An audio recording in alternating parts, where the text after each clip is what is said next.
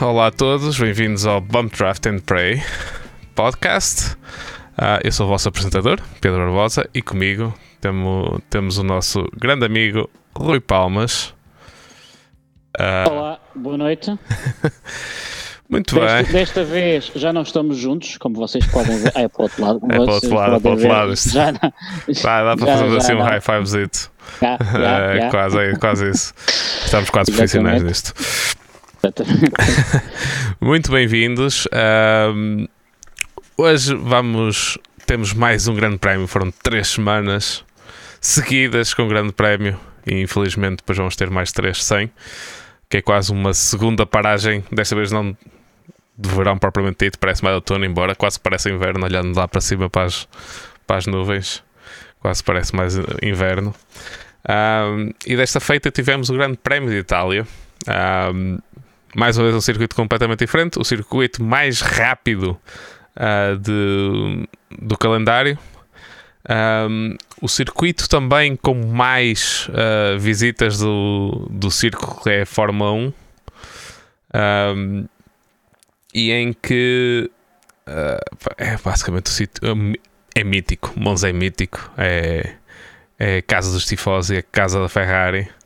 Um, é, é, não, não pode sair, é daqueles que não pode sair. Uh, embora nós dizemos isso sobre Spa e está assim um bocado tremido. Para a próxima não vamos ter, mas depois vamos ver se continuamos a ter ou não. Mas acho, acho, acho que havia, acho que se não, uh, se não houvesse grande prémio de Monza, eu acho que ia tudo correr para as portas, para Paris, para as portas da FIA, deitar aquilo tudo abaixo. Uh... Acho que sim.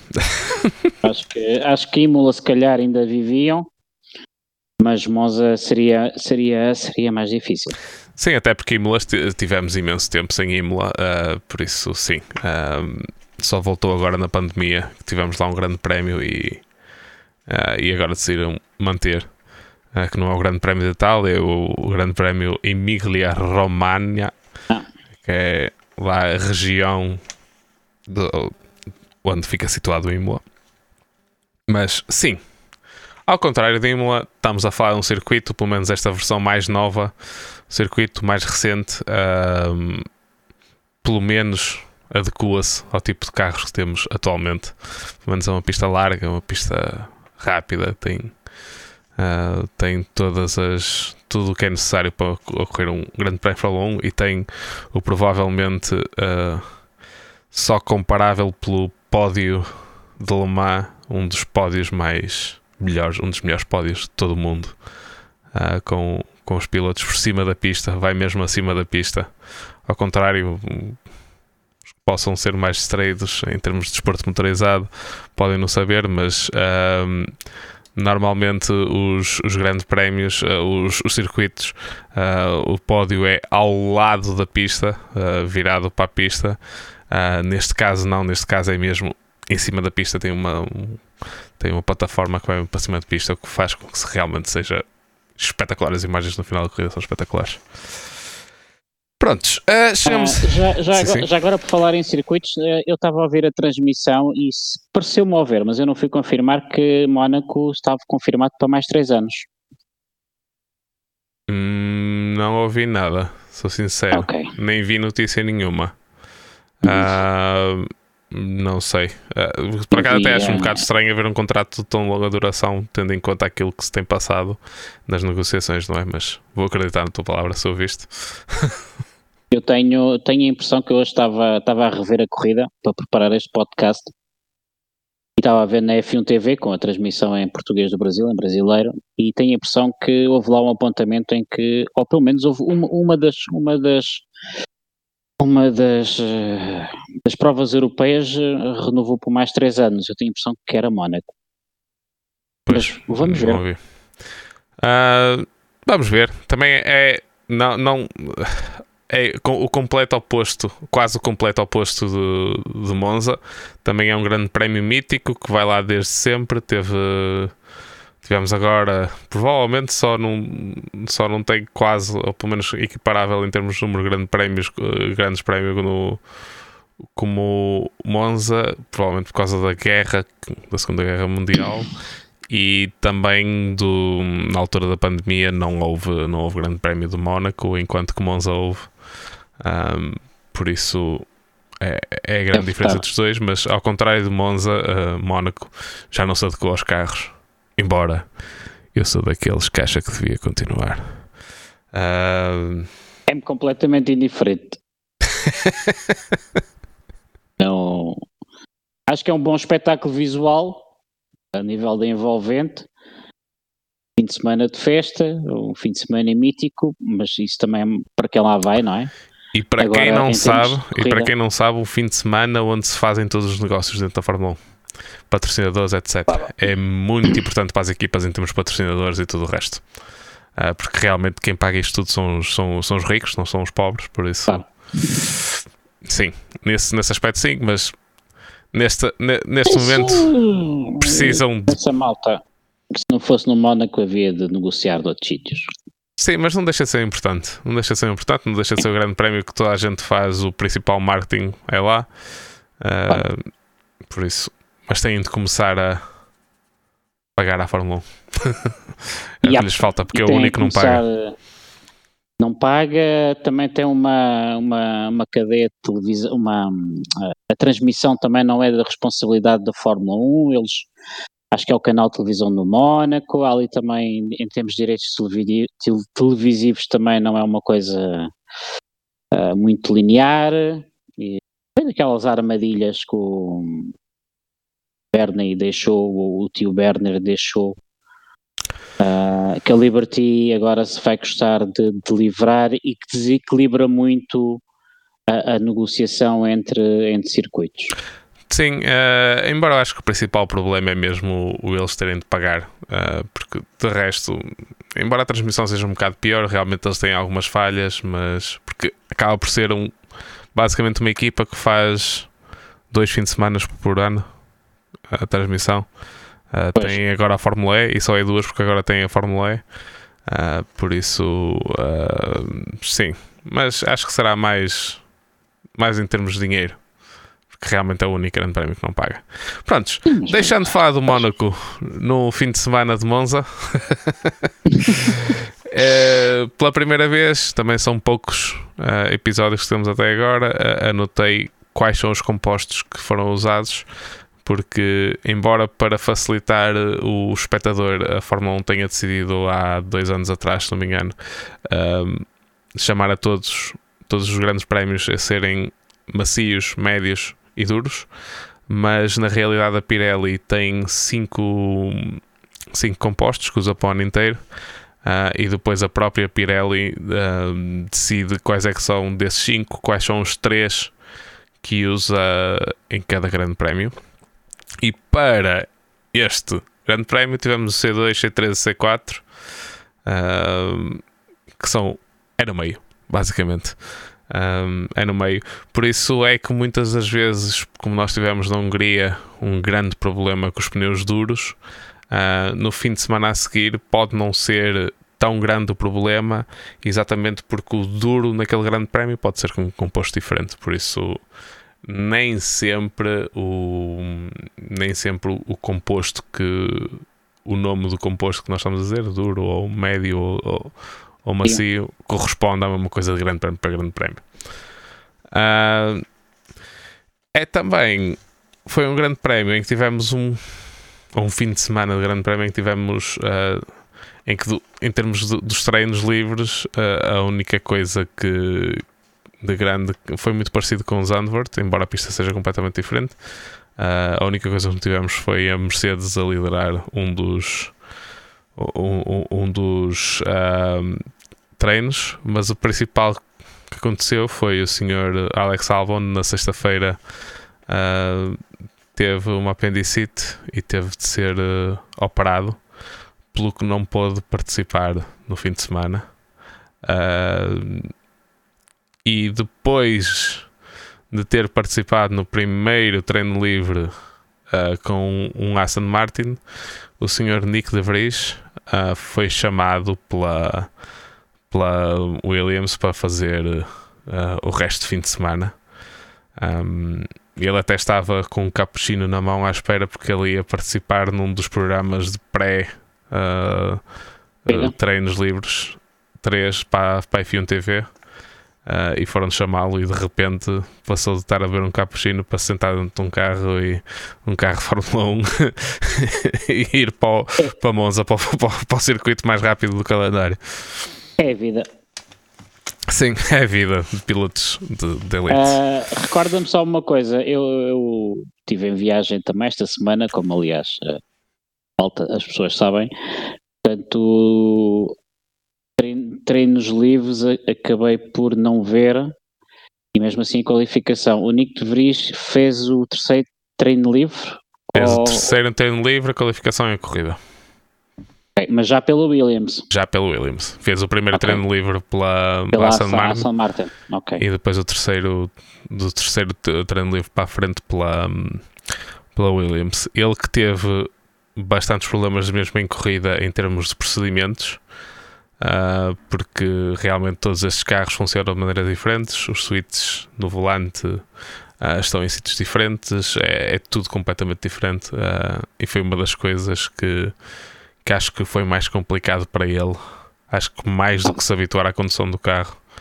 a avaliar foi... pela posição de final de corrida, não parece que tenha tido assim muitos problemas. Mas, mas já lá vamos, já lá já vamos. Lá vamos hoje já não lá podes vamos. bater, hoje não podes bater. É quase que dá. Agora já sei para que lado é que é, pronto, agora já sei quando é que te posso bater. Um, então, fomos para o terceiro treino livre foi o único em que o Max realmente foi para a frente. Pareceu um bocado que a Red Bull, tal como na semana passada, teve em ascendente desde a sexta-feira até ao, até ao sábado. Quando entramos para a qualificação, já se sabia que alguns pilotos iam para, para o final da grelha, uh, incluindo o Hamilton, incluindo o Carlos Sainz, um, incluindo o Tsunoda, que, tive, que teve penalizações do, do, fim de semana anterior para, para cumprir, um, e depois uma penalização por. Um, por não ter respeitado bandeiras amarelas na sexta-feira, no, no, no, segundo treino, se não me engano. E uh, pronto, mais uma vez, uh, a demonstrar um bocado o que é o, basicamente a inexperiência dele ou a falta de não sei, falta, falta, falta ali qualquer coisa. Nós não nos podemos esquecer que ele também é um piloto bastante jovem um, e, que, e que realmente que às vezes algumas das falhas podem-se dever um bocado por causa disso e de ser um, também um personagem um bocado um bocado diferente daquilo que é, que é normal um, além de ser japonês, uh, cresceu parte da, da vida dele no meio, basicamente a dormir em garagens na Europa, junto com os mecânicos, o que lhe dá assim um, um palavreado um bocado diferente de todos os pilotos todos, como já foi notado em algumas transmissões, em que não se consegue ouvir Sim. quase nada porque realmente ele, ele não para de, de dizer aquelas coisas que, prontos. não, não sei se não sei se dizes que é um piloto novo na Fórmula 1, achas que se vai fazer velho? Não, mas acho. É, é assim, aquilo que já sabemos do. E que foi sendo falado durante o Grande Prémio foi que realmente, como falámos a semana passada, a Red Bull estava a negociar o Pierre Gasly para, um, para a Alpine. Um, o que temos, as informações que temos é que sim, isso é verdade. Uh, há negociações e pelas informações que temos até agora não há uma quebra dessas negociações. Simplesmente está dependente de, da Red Bull conseguir trazer o Colton Herta da, da indicar para a Fórmula 1. O problema disso neste momento está que um, ele não tem a licença, não tem pontos na, sua, na sua licença para participar uh, na Fórmula 1. Um, ah, e então está aqui um bocado de jogo político, mas não me parece que as equipas vão abrir a mão para, para o fazer resultar. Uh, e, e, isso está a começar a ser evidenciado uh, que provavelmente não irá acontecer. Uh, mas entretanto, aquilo que se sabe é que, mesmo assim, e mesmo mantendo o Gasly, que já tem contrato para o próximo ano, uh, eles estão a falar com o Sr. Drogovic, que foi campeão neste fim de semana da Fórmula 2. Uh, e pronto, cada, cada equipa só tem dois carros. Se tiver lá o Gasly ou o Colton Herta e, e, e entrar também o Drogovic, uh, Tsunoda não estará lá, não é? Mas. Uh, Drogovic que assinou um contrato com Aston Martin. Uh, sim, mas eu, eu, acho que os, os, os detalhes do contrato ainda não foram não foram uh, revelados. Aquilo que eu sei, é que os estádios não sabem, mas é que é piloto de desenvolvimento, não piloto de teste. E se alguma equipa se chegar à frente para, para, para contratá-lo como piloto, uh, ele está livre. Sim, e provavelmente só será para esta temporada, até o final da temporada. Uh, Exatamente. A Aston Martin Ou acho seja, que não tem nenhum piloto, não tem nenhum piloto de desenvolvimento nos, nos rankings deles. Não. não. Aliás, uh, fala-se muito do programa de pilotos da Aston Martin, mas acho que o, o, Drogovic, o Drogovic é o primeiro piloto, efetivamente, a, a assinar. Sim. E a tornar. Tal mas já agora, quero esclarecer que é um contrato com os termos claros, não como aquele famoso contrato que nós nos temos nós temos falado nas últimas semanas. Sim, sim, sim, sim. Uh, assim, realmente, uh, pelo que tenho ouvido de outros podcasts também e de outras, e de outras, de outras empresas de, de informação da Fórmula 1, é que parece que a Alpine se está a pôr a jeito outra vez. Porque eles querem o Gasly, cada vez menos parece provável que vão ter o Gasly. Entretanto, começaram a negociar com o Sr. Jack Doohan, filho do, do Senior, sim, o verdadeiro uh, piloto de motas, o mítico piloto de motas. Uh, mas que estão a, a, demorar um bocado, mas estão a demorar demasiado tempo a, a, a, ver isso e entretanto, pelos vistos, a Williams também está a negociar. Há, há os rumores que a Williams está a negociar também com o, com o Jack Doohan, por isso podem correr um bocado o risco, nem um nem outro, e depois vão contratar quem? O Hulkenberg.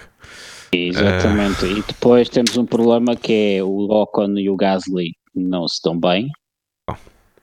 Ou pelo menos se, se estão bem agora há pouco tempo e fizeram as pazes, e o Ocon está a pôr fotos nas redes sociais muito abraçado ao Mick Schumacher. Não, mas é, é assim, eu isso sei o, o Ocon e o Mick Schumacher e o Lance Stroll um, passam muito tempo juntos.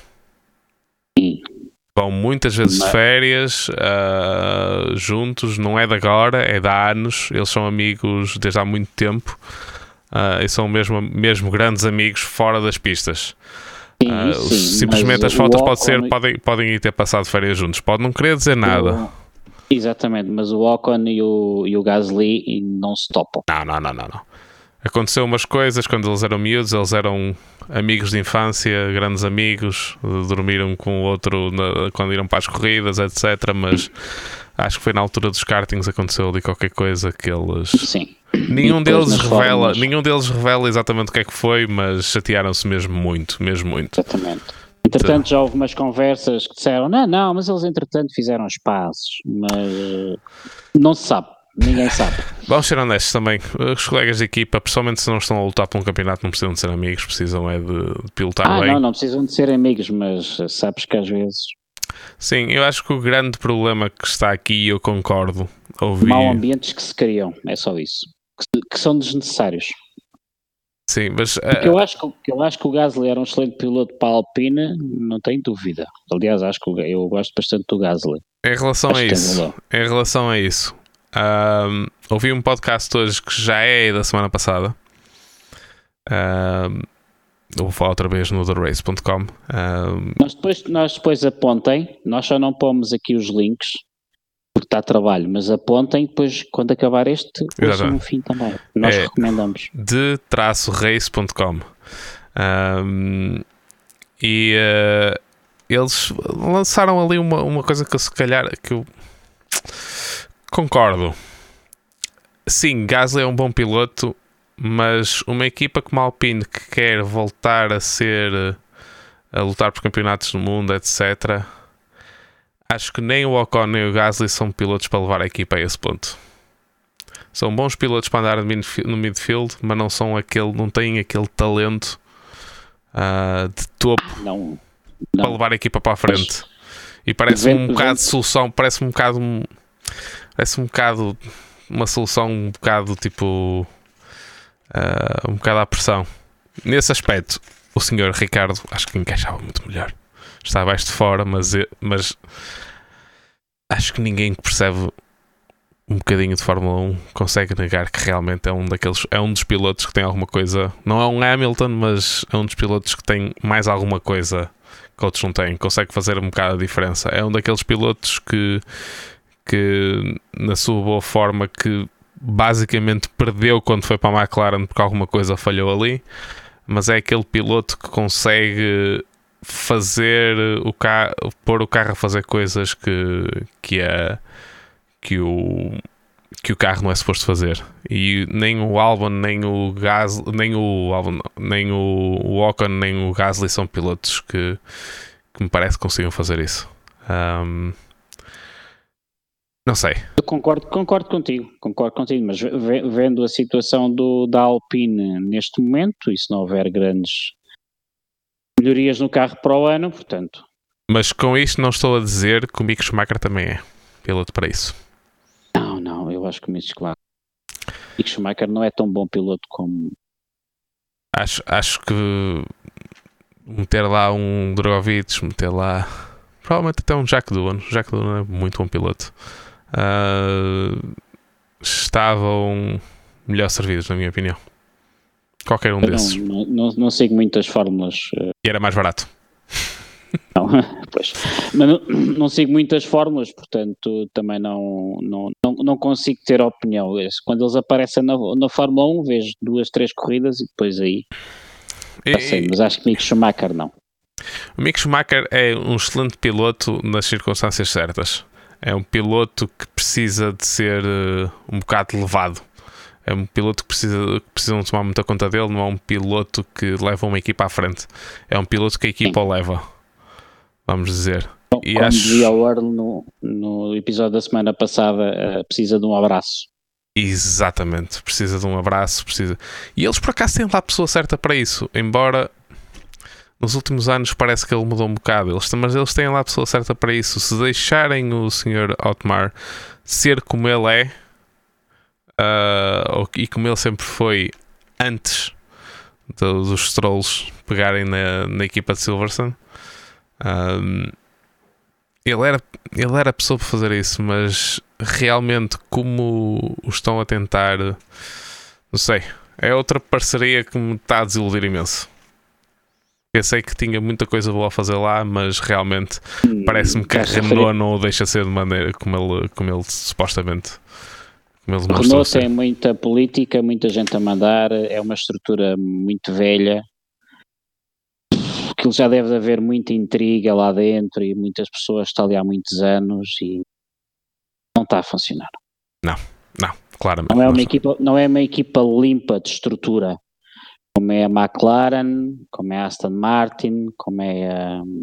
a Aston Martin tem ali uma grande presença que o, o que anda a passar para fora é que realmente essa presença está a fazer, eh, em certas alturas, está a fazer mais mal do que bem, que é o, que é o Papá Stroll, que acho que se está a meter demasiado na parte técnica. É, sou, é, é o que sou falar. Eu, eu, já, eu, já, eu já ouvi isso. E, e, e, não duvido que houvesse na Aston Martin ali uns vícios que o papá Stroll, que agora começou ali a meter dinheiro, quisesse cortar. Não é, não é, não é fácil. Isto tanto pode ser para o bom como para o mau. Um, e, e, eu sei, as pessoas não me conhecem, mas eu trabalho, eu já tenho esta carinha assim novinho, mas já tenho há 50 anos e já trabalhei e toda a minha vida profissional lidei com indústrias, com empresas estão quase na falência e depois entra uma direção nova e é preciso pôr aquilo a mexer, uh, reestruturações de empresas, uh, pessoas muito velhas têm vícios e depois entram pessoas novas e aquilo é muito complicado. Uh, eu já ouvi isso e não duvido nada que o Papá Stroll não seja uma pessoa macia dentro da Aston, da Aston Martin e tentarem enxugar quem lá está há muitos anos, e daí o, o Otmar ter saído. Uh, agora vamos ver o que é que, o que é que sai dali. O que é que ele consegue, o que é que ele sai dali. Eu Sim. não estou a defendê-lo por ele estar a fazer isso, porque pode estar a fazer uma grande asneira e dar cabo da equipe. Ok, tudo bem, mas não é fácil. Não, não é nada fácil. Prontos, esta conversa à frente. Ah, e já, e já agora, já agora já para finalizar a Renault. A Renault, como lá está, falámos no próximo, é, é propriedade do Estado francês, tem muitos interesses e muita política e, e não se consegue uh, despedir tanta gente e vai-se vai -se empurrando pessoas para as prateleiras e aqui por ali e, e eu acho que o Otmar está tá a sofrer um pouco disso, aliás, como eu acho que como tu, como é da tua opinião, ele sofreu bastante no caso, no caso do, do Alonso e do ah, agora falhou-me o nome. Já estou velho, como faço isso há pouco. Ai, do, do Alonso Piastri. Do Piastri, não é? Uh, se calhar eh, toda a gente cosa com ele e há muitos memes, mas se calhar ele é o que tem menos culpa daquilo. Quem tem Sim. culpa não, não está da cara está enfiado numa prateleira qualquer no, no, escritório no meio da Normandia. Eu acho que o que criou tudo até foi o departamento jurídico deles, que acho que é bastante pequeno para uma empresa daquele tamanho. Bastante incompetente. E bastante incompetente. Até eu com a minha quarta classe consegui, conseguia perceber que aquele contrato havia ali um furo grande, não é? Sim, sim, contrato que não é contrato, mas não vamos falar disso outra vez. Porque ninguém sabe também o que é que é. Uh, Prontos, então chegamos aí então à qualificação. Um, chegamos à Q1 e realmente o que se notou aqui, embora ele fosse levar a penalização na mesma, o Sr. Schumacher, uh, mas notou-se uma grande falta de competitividade tanto da, da Haas como da Aston Martin, que realmente foram os que real, na verdade ficaram em, nas quatro últimas posições.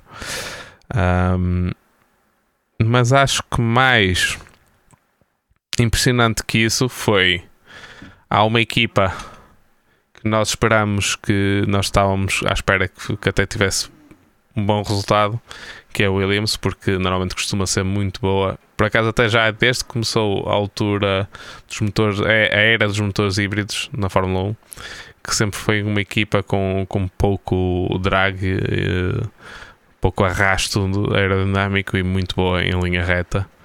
Um, e um deles ficou na qualificação 1 e não foi aquele que esperávamos. Não foi o rookie com uma sessão de treinos, mas foi o Sr. Latifi com dois anos já de, de Fórmula 1 uh, que realmente ficou para trás e que, e que deixou um bocado a desejar, digamos porque. Surpreende zero pessoas. Surpreende-me por uma razão. Eu não. Surpreende uma pessoa. Não o considero sendo um excelente piloto. Uh, mas saiu daqui um várias vezes na sua curta carreira de Fórmula 1. Uh, não é um excelente piloto, mas também não é um, não é um piloto que anda para aí a bater contra as paredes sempre, porque é, final do ano passado e início deste ano não, foram, não, foram, não fizeram grande coisa para, para a reputação dele uh, Sim, nesse mas, aspecto, é... mas, mas realmente está a conduzir um carro que é bastante difícil de conduzir um carro completamente. Uh, o Williams, embora não tenha, não tenha sido este fim de semana, não deixa de ser o pior carro do, do grid. Acho que ninguém está em ilusão que realmente que isso é verdade. Uh, por isso surpreendeu-me um bocadito. E por eu também, antes deste fim de semana, e não quer dizer que este fim de semana mude completamente uma pessoa, mas o De nunca, nunca me pareceu um piloto explosivo. Um excelente piloto, mas nunca pareceu um piloto de talento explosivo como. como. sei lá. Um piloto que conseguisse fazer a diferença em tão pouco tempo, não me pareceu. Até agora, embora seja campeão de Fórmula E, embora seja campeão do European Le Mans Series, embora seja campeão. Uh, em Le Mans, que ele já foi. Já, já ganhou eu, corrida. Eu, eu, era para, hum, para ter aqui até uh, o palmarés do, do De Vries, mas esqueci-me porque eu sabia que esse assunto iria surgir, mas eu queria ter preparado, mas esqueci. Mas sim, eu acho que ele, ele teve sim, uma. Campeão de Fórmula 2, uh, uh, mas sim, é um foi daqueles campeões que demorou um bocado de tempo até ser campeão, por isso uma pessoa não, não é aquele. Não é aquele.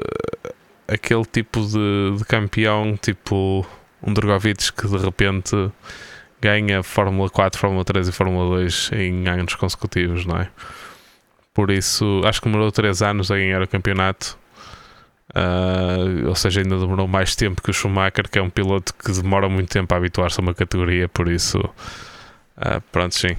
Mas realmente foi de Vries que passou para uh, a Q2 e de fora então ficaram Latifi, Vettel, Stroll, Magnussen e Schumacher. Chegamos ao AQ2 e o Tsunoda fez pouca, fez basicamente nenhuma volta porque ele já sabia que ia para o último. Uh, por isso não havia, não havia, não fazia sentido fazer grandes voltas e desgastar o motor, principalmente porque eles provavelmente não estavam com muitas, não, não tinham de estar à espera de se calhar ir para mostrar alguma coisa e ir para Q3, embora o colega de equipa dele passou para a Q3, por isso se calhar até tinha conseguido. Uh, e então uh, na, Q2, na, na Q2 fica o Ocon e que toda a equipa da Alpine deixou um bocado a desejar este fim de semana inteiro. Uh, o que é um bocado, vão só ficar um bocado surpreendida porque eles até estiveram bastante bem em Spa e em Zandvoort não estiveram assim tão bem, foram, foram muito felizes na maneira como lhes correu a corrida. Uh, e, e, a estratégia era muito boa em Zandvoort, por isso é que conseguiram ficar à frente do, do Norris. Mas aqui estavam claramente com falta de, de ritmo. Uh, e depois temos o Sr. Bottas de Vries, que podia ter passado para a Q3, um, mas realmente. Cometeu ali um pequeno erro. Um pequeno grande erro depois uh, a entrar para a segunda chicane. Uh, que lhe invalidou a, a, a, volta e ele não passou por um décimo e meio para, para a Q3 e só no primeiro setor estava a ganhar dois décimos, por isso tinha uma boa hipótese de passar. E depois Guan Yu e, e Tsunoda a, a completarem os últimos pilotos que foram que, for, que ficaram na, na qualificação na qualificação 2. Um, Sim, realmente a desilusão, temos a desilusão da, da Alpine uh, e de resto a Q2 não há nada assim. Uh, mas yeah, há, há um surpreendente pela positiva foi a McLaren, que embora não esteja com a performance do ano passado que, teve, que fizeram um 2 e realmente tinham pace para andar lá à frente porque andaram lá à frente. Nos vamos esquecer que o Ricardo ganhou a, a corrida sprint uh, partindo de segundo, passou o Verstappen, ganhou a corrida sprint e, e à frente do. em pista, realmente à frente do Verstappen, antes do Verstappen ter a colisão com o, com o Hamilton. Por isso. Uh, mas realmente, pela maneira como o carro se tem portado, não estávamos propriamente à espera que eles fizessem muito bem, mas realmente passaram os dois para a, para a Q3. Ah, não, o e o podcast passado até disse que se calhar a Alpine tinha dado um passo em frente e estava o carro um bocadinho melhor que a McLaren, mas se calhar agora tem que ser ao contrário. Bom, então tem que me calar. Em relação a isso, pelos vistos para Singapura, a Alpine tem um, uma, tem um chão do carro, um fundo do carro completamente novo e acho que eles estão bastante confiantes em relação à performance dele. Vamos ver. Vamos ver. Vamos. Um, eles têm sido muito cautelosos nos últimos tempos em relação àquilo que dizem, por isso estarem assim tão confiantes é porque se calhar, não estou a dizer que vão de repente começar a ganhar corridas, mas se calhar com, nesta luta que estão até com a McLaren, se calhar pode ser que tenham dado um, um passo ligeiramente à frente. Eu estou mais confiante que a, que a Alpine tenha mais evolução, apesar destes revés, como, como esta prova, mas eu estou mais confiante que a Alpine consiga evoluir mais o carro a, até ao final do ano do que a McLaren. Sim, completamente. Completamente. Uh, aliás, que a McLaren já lançou dois pacotes de upgrades bastante grandes. Um deles foi para Spa, o outro foi para. Eu não lembro, foi uma corrida, já, já, já foi há três meses atrás. Uh, ou seja, e tendo em conta yeah, o budget yeah. cap, cá, as limitações em termos de, de dinheiro que há este ano, uh, duvido que eles lancem assim um tamanho muito grande, a não ser que tenham conseguido fazer algum milagre com as finanças deles. Pode ser que não consigam lançar mais um, nenhum. Um Autoclant ou dois, e se calhar a coisa faz. Autoclant ou dois ou não, mas tirar a tinta como eles tiraram. e como a Williams também fez. Um, sim, então vou começar a fazer ao contrário que fiz noutra no que tenho feito nas outras qualificações. Em décimo lugar ficou Alonso, que não fez uh, tempo nenhum, foram-lhe tirados os tempos que ele por ir além dos limites da pista. Uh, depois o Gasly, uh, bastante, ainda bastante longe dos dois McLarens. Que por si só, embora estejam os dois, Norris em sétimo e Ricardo em oitavo, estamos a ver aqui uma diferença de 4 décimos e quase 5 e sinceramente, 4 décimos em Monza é, é bastante.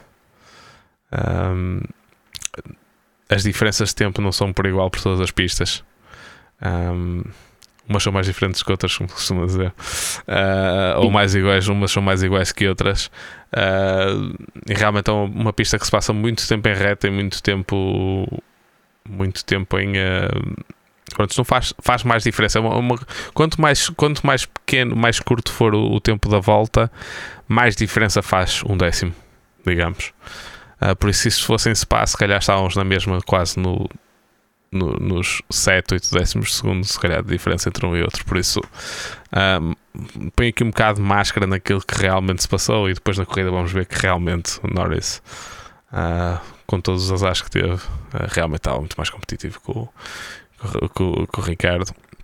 Depois estavam, estão em quinto e em sexto. O, o, o, o, Ricardo, agora desculpa, o Ricardo não estava tão mal como costuma estar. Sim, não estava tão mal porque foi à frente de outros carros, mas se calhar também um bocado porque realmente o McLaren encontrou alguma coisa uh, no carro para este fim de semana para os meter mais competitivos. A verdade é que num grande prémio, num, num, num, fim de semana normal, o, o Norris se calhar faz mais diferença com, com o Ricardo e se calhar ele na qualificação não fez tanta diferença como o Ricardo. Uh, digo isso, mas eles ficaram bastante próximos dos Mercedes. Eles batem, depois batem naquela parede dos um, do, daqueles seis carros que estão ali à frente. Exatamente. E realmente aqui em sexto lugar temos os dois Mercedes, Hamilton e Russell. Hamilton que ia ter uma penalização para a grelha um, acima, de, acima do Hamilton estava o Pérez, que realmente, mais uma vez, então se eu estava a dizer que havia uma grande diferença entre o Norris e o Ricardo, uh, Pérez, a melhor volta do Pérez foi quase um segundo mais lenta que a do Max. Uh, foi quase, foi, foi, foi quase sim. Quase um segundo e um segundo em Monza é. É muito. É muito, muita diferença. Muita diferença. Uh, à frente dele estava o Sainz.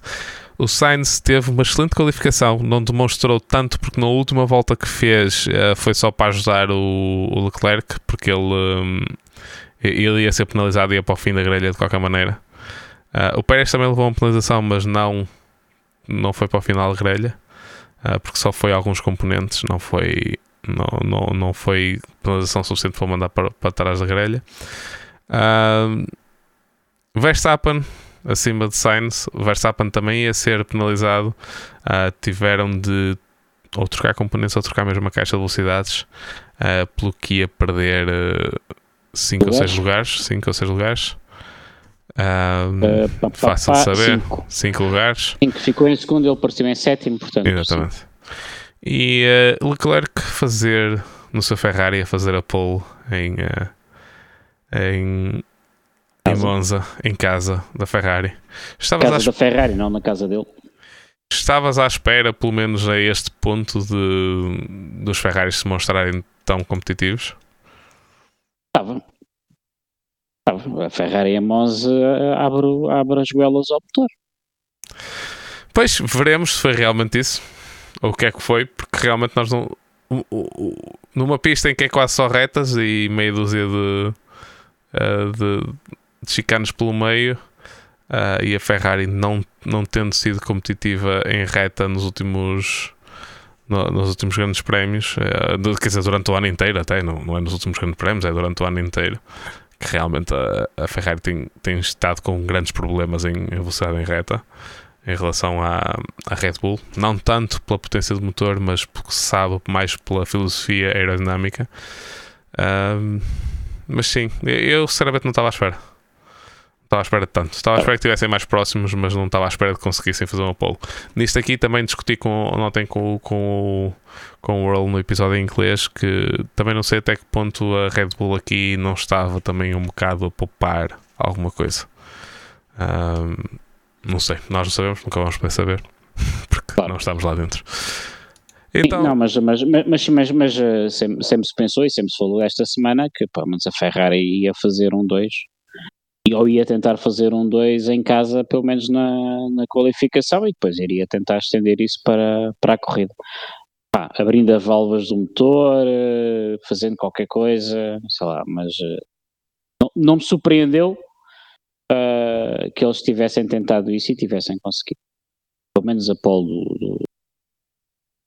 Sim, mas realmente aqui sabemos que a Ferrari, um Ferrari é um carro mais de qualificação do que propriamente de corrida, por isso já aqui se calhar podia-se notar um bocado do que estava para acontecer. Uh, então, com as penalizações, tivemos Leclerc em primeiro, Russell em segundo, Norris em terceiro Ricardo em quarto, os dois McLaren a partirem da segunda linha da grelha. Gasly quinto, Alonso sexto, Verstappen sétimo com a penalização. De Vries, o rookie, a partir do oitavo. O Ani Zhou em nono e o Sr. Latifi, que ficou tão lá atrás. Estávamos a dizer mal do homem, afinal partiu no top 10. Também às vezes mauzinhos, não é? Pronto. Ah, já agora o Latifi, há bocado esqueci-me, uh, também vai só. É, o Latifi é desmotivação. Ok, não é um piloto por aí além, mas aquilo já está mesmo para sair. Pois, eu também eu já disse isso a semana passada, também acho que ele já está mais para ah, sair para ficar. Desmotiva. Sim. Pronto. Uh, mas pronto, lá isso demonstra um bocado também as falhas que ele tem como piloto também, porque realmente um, um piloto de Fórmula 1 para se vingar na Fórmula 1 não pode ser assim tão bom, boazinha pessoa e tem de olhar um bocado para o umbigo e, tem, e devia ter, querer nesta, neste final de, de temporada tentar mostrar alguma coisa realmente ele não está a mostrar. Por isso, por isso é que eu digo que há desmotivação. Pronto. Pois, mas não devia. Pronto, muito bem. O, o, Latifi não é. Não, o Latifi, já agora desculpa lá, a gente já vai, mas depois. Uh, o Latifi não é mau piloto, é acima de média de qualquer. Está aqui num grupo restrito de 20. Mas para apresentar o que tem apresentado, só há uma explicação: é está desmotivado. O Latifi sai da Fórmula 1 e pode ir para qualquer categoria. O EC, Fórmula E, sei lá, qualquer coisa e pode fazer carreiras honestas até, até, até poder. Ele tem meios para isso, tanto financeiros como técnicos. Mas neste momento está desmotivado, pronto. E acho que não vale a pena. Sim, mas uh, o grande problema uh, aí é que ele ao demonstrar realmente baixar os braços, baixar tão os braços uh, neste último, neste final de temporada, sabendo que vai sair, uh, muito dificilmente indo para uma dessas categorias vai ser uma equipa de topo vai pegar nele. Muito dificilmente. Não, não, não. Vai, vai, pode ir porque tem dinheiro para pagar para pôr lá um carro. Tudo tá bem, mas... Mas, mas... mas, tem dinheiro para pagar para pôr lá um carro competitivo, ele pode, pode ter bons resultados. Nisso, nisso aí não concordo contigo, porque, uh, porque realmente quem poderá pegar nele nunca vai ser no EC, uma equipa do topo, nunca vai ser uh, no, na Fórmula E. Não estou a ver uma McLaren numa Uh, no, a McLaren que vai comprar a equipa da Mercedes, para quem não sabe, uh, que é a equipa campeã atual. Uh, não estou a ver nenhuma dessas equipas a pegar nele. Já não estava, mas então com ele a baixar assim tão os braços demonstra que há, a qualquer coisinha contra ele que ele, que ele vai abaixo. Isso é. Ah, pá, são fases, também pode. Há fases boas, há fases más. É, acho que é muito tempo. Mas prontos. Passando à frente. Uh, e já, já vamos voltar a ele mais para o final do, do Grande Prémio, do, do, da nossa análise. Uh, então, vamos começar o Grande Prémio e está Leclerc, Russell, uh, Verstappen e De Vries são os únicos nos, no, nos pneus macios e começaram de pneus macios. e no início da corrida, o Gasly e o Verstappen têm uma boa partida. O, o Verstappen, logo na, entre a primeira e a segunda chicane ficou logo em P4, ou seja, de P7 para P4, e no final da volta ia para P3, ou seja, já está um lugar de pódio, ainda nem sequer uma, ainda nem sequer uma volta tinha passado. Mas também uh, o Lando Norris deu-lhe a posição à bordo, que aquele arranque, meu menino.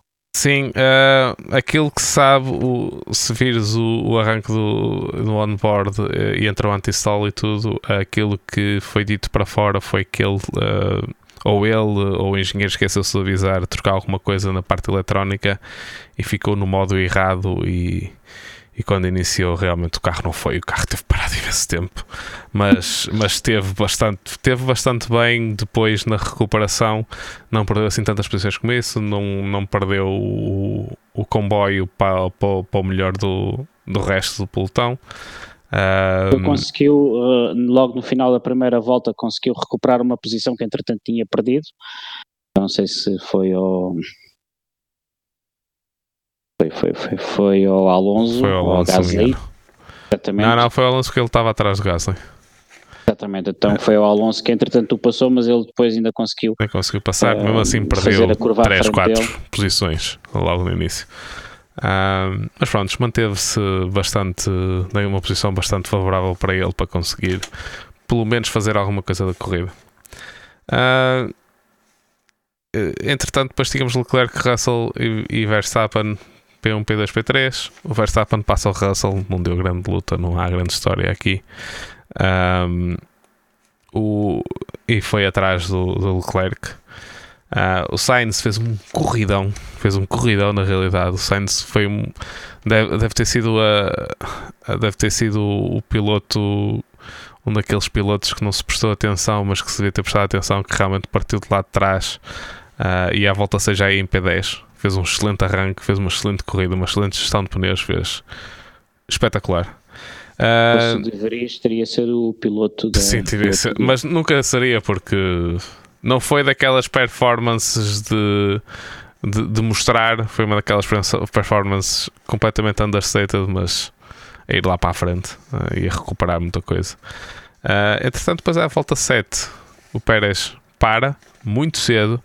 Uh, entretanto, já sei o que é que se passou. Ele teve um grande lock-up logo na primeira parte, de, logo nas primeiras voltas, e estava com tantas vibrações e com Monza é uma pista muito rápida, as vibrações estavam com medo de haver algum problema no carro, então decidiram pará-lo.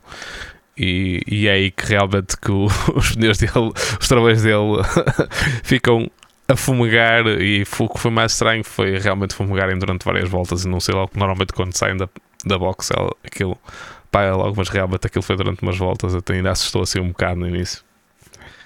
Uh, e Na agora... toda a gente pensava que ele, que ele teria que desistir e pararam. Sim, sim, sim, mas realmente não aconteceu, depois continuou. Uh, mas realmente da volta 7 para a volta 53 com um jogo de, de, de, de, duros ia ser muito complicado, por muito que os pneus tenham demonstrado que duraram muito tempo. Também Monza não é, um, não é uma, uma pista muito muito má para os pneus, mas mesmo assim este ano parece-me que os pneus duraram mesmo muito tempo. Um, e, e à volta 11 os memes continuam em que a Ferrari já está a usar letras do alfabeto para de, de denominar estratégias das equipas. E continua a perguntar o que é que tu achas? Sim, uh, sim, continuou. E, uh, e lá está. É, não sei, falha ali qualquer coisa e volto a dizer uma coisa: acho que falha mais quando é com um piloto quando é com o outro, e é quando é o piloto que eles provavelmente se preocupam mais do que com o outro. Ah, por isso, volto a dizer: há ali qualquer coisa de errado, e, e acho que não é só a Ferrari o problema. Ah, mas pronto. Há ali uma equipa partida. Uh, há uma equipa partida dentro da sua estrutura. Há ali, hum, há ali coisas que hum, não funcionam entre departamentos. Sim, mas é, é de notar que todas as equipas têm equipas de engenheiros para um carro e para outro e não partilham tudo uns com os outros. Há coisas que partilham, não, não, não estou a falar, coisas estou a falar de, não estou a falar de partido, partido de, técnico de coisas que existem. Estou a falar para uma equipa, uma estrutura de profissionais que não está a funcionar bem, seja por uh, motivação, rivalidades internas, brigas, coisas como eu expliquei há pouco, a minha experiência de, de, na indústria às vezes, nós às vezes vemos uma, uma, empresa e depois aquilo lá dentro de tudo há batatada entre, entre os diretores e as, e as direções técnicas, eu acho que há ali qualquer coisa não está a, a funcionar bem na estrutura e isso está a passar para o pessoal da Vox, para aqueles 80 ou 90 que estão ali fim de semana após fim de semana e depois está a passar para os pilotos que, ah. sinceramente, acho que é a melhor dupla de pilotos neste momento. Não concordo. Acho que a Mercedes tem uma dupla de pilotos melhor. Uh, aí. Eu já, sabia, eu já, sabia, que tu ias dizer a Mercedes. é que realmente a Mercedes tem o sete vezes campeão do mundo e um. Uh... Não, não, não estou a falar disso, não estou a falar disso. Estou a falar de pilotos com foco, com objetivos claros para a Fórmula 1 e com margem de progressão para a Fórmula 1. Para mim, o, o Hamilton é um, um senhor que está a ficar reformado. Sim, mas é um senhor que está reformado que provavelmente só um piloto da grelha neste momento é que é que está um, um passo à frente dele, que é o Sr. Verstappen, que realmente está, num, de uma forma que é uma coisa. Ou, ou se quiseres a melhor dupla, se calhar a, a, a dupla de pilotos mais, mais equilibrada. Pronto, mais equilibrada de, é? de, pilotos jovens, se formos falar só em pilotos jovens. Ou, ou, se calhar, pronto, está aqui a Ferrari, a Mercedes está logo aqui. Pronto, ok? Eu, eu meti-os ao contrário, mas isso já são opiniões. Isso são só, opiniões, mas, mas percebes aquilo que eu quero dizer. O, o, o Hamilton está no fim da linha, não é? Pode demorar um ano, pode demorar dois, enquanto o Charles e o, e o Sainz têm mais, mais progressão, mais margem de progressão e estão mais equilibrados. Eu só acho uma Agora, coisa. Eu acho que o, o Charles única... é melhor piloto que o Sainz. E... O Sainz percebe mais estratégia que o Charles. Não sei. eu vou ser, vou ser um bocado controverso aqui. Diz lá, diz lá. Uh, o Charles para mim, o Charles é, é, excelente, é um dos melhores que está na grelha. Coisa, coloco naquele. Porque há aquele. Aos pilotos excelentes, aqueles pilotos tipo Ricardo, que embora seja uma forma não tão boa agora, mas estamos a falar de Ricardo, Red Bull, Ricardo em Red Bull, Ricardo em. Uh, uh, em certa parte no final da, da Renault, que eu acho que é um daqueles pilotos mesmo que pá, basta dar-lhe um carro que ele é capaz de ser campeão. Mas depois temos aquele lote de pilotos que é mesmo daqueles que só vêm uh, um, um ou dois em cada geração. Uh, embora nesta, nesta altura, com os pilotos todos, com, com, com, o talento que temos neste momento na Fórmula 1, às vezes parece que até é mais. Uh, e o Charles está claramente nesse patamar, sem sombra de dúvidas. Agora, eu sinceramente não, não, o, colo não o coloco. Pá, falta ali. Acho que neste momento até é mais uma questão de abordagem à temporada, uma questão de abordagem a como vai uh, fazer, como vai para as corridas. Acho que é mais isso, sinceramente. Se calhar também um bocado de falta de hum, maturidade em certo ponto. Que foi, nós esquecemos que ele é muito novo uh, e que teve ali umas temporadas em que teve realmente uma Ferrari com penalizações por alegadamente, uh, atenção, alegadamente ter feito batota. Uh, e teve que passar muito, muito rápido, muito cedo uh, em relação a isso. Uh, e acho que isso fizeram com que ele não, ainda não seja o piloto completo que ele tem a possibilidade de ser. Um, e pronto, eu acho que nesse aspecto que o Sainz está melhor do que ele, sinceramente. Uh, e aí tem mais experiência, é mais velho do que ele, tem mais experiência, tem mais anos de Fórmula 1, passou muitas dificuldades uh, até chegar à Ferrari. Uh, nunca esteve numa equipa de topo, está neste momento numa equipa de topo. Mas foi um piloto que chegou, não nos podemos esquecer que foi um piloto que chegou ano passado e no primeiro ano com a Ferrari bateu o Leclerc. E, e as pessoas não lhe, acho que não lhe dão o valor o valor que ele merece por realmente ter feito isso. Porque realmente o Leclerc é um excelente piloto. Embora lá está, eu há, muitos, há alguns pilotos neste momento na grelha da Fórmula 1 que eu meto um bocado acima do Leclerc, embora o Leclerc tenha mais de possibilidade de lá chegar. Mas sim, uh, ainda não está naquele, fosse... naquele topo, topo, todo, toda a gente quer meter o Leclerc. Para mim ainda não está. Ainda falta ali qualquer coisa. Imagina que eras um diretor de uma equipa de Fórmula 1, se o nome ao calhas, McLaren, ou, ou se calhar a Endurance Alliance, que agora pagava os 200 milhões de dólares e precisava de contratar um piloto. E podia escolher dois, uh, Charles e Sainz. Qual escolhias? Depende do outro piloto que lá estivesse.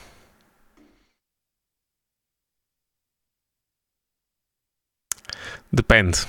Depende, depende. Então é assim, depende. assim, uh, escolherias uh, Charles para piloto principal?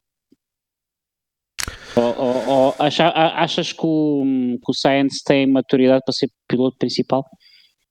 Sim. Maturidade não, que ele tem maturidade, mas. Um... A única coisa que eu acho que falta ao Sainz é uh, aquele último passo de agressividade.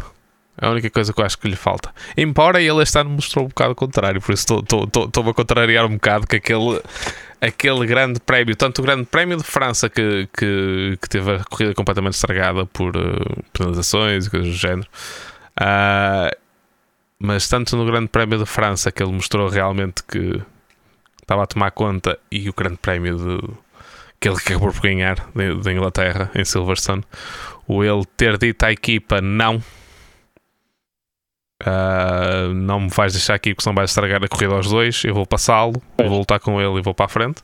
E ganhou a corrida por ter tomado essa decisão. E a Ferrari ganhou a corrida por ter tomado essa decisão. Então não tinha ganho, se calhar nem sequer tinha feito pódio. Se calhar nem nenhum piloto tinha metido no pódio. Uh, o que eu acho é que neste momento o Sainz não está a ligar tão bem ao carro como o, como o Leclerc. Há ali qualquer coisa que para quem entendeu mais facilmente. Uh, e, mas é, acho, acho que a diferença é tão pouco entre os dois. Tão pouco, tão pouco, tão pouco neste momento. Mas acho que o, o Charles ainda tem mais margem de progressão que o Carlos. Ah, sim, sem dúvida. É, é só isso. Entre os dois, é só isso. Eu acho, eu acho Agora, se eu acho que. Lê, lê muito se eu acho que o Charles vai conseguir dar aquele passo ou não, é aí que já não tenho tanta certeza como tanta gente tem. É, isso, é só a única coisa que eu tenho. É só esse único senão. Acho que o Charles está a começar a, está a começar a. Eu acho que o Charles está a começar a entrar naquele. naquela. naquela. a sequer na hipótese de ter sido. de ter de ser um piloto com aquela potencialidade de ser um dos melhores de sempre para poder perder uh, a oportunidade sequer de ser campeão. Na minha opinião. Atenção. Também não está numa estrutura fácil para isso. O Alonso era não conseguiu. Eu, é, era isso que eu ia dizer. E há umas semanas no Twitter eu disse quando a, quando a Ferrari começou com quando nós conseguimos perceber que a Ferrari que não estava a funcionar bem internamente eu, eu disse a, disse a alguém pá, se quer ser campeão e acho que sim, acho que, acho que pode ser campeão, mas não vai ser na Ferrari. Sim. Ele sai da Ferrari uh, rapidamente para uma equipa que tenha um carro que possa ser campeão. Não há então ali. Não há lugar, sinceramente é na Ferrari ou não é?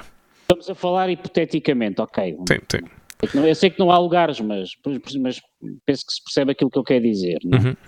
Prontos, continuando uh, realmente com a corrida. Já agora, o, o Sainz, aquilo que eu gosto dele é que ele percebe, e nós também vimos um bocado de, de endurance, uh, eu acho que eu prefiro um piloto que, como o Sainz, que está a correr, mas sabe, sabe ler a corrida enquanto está a correr.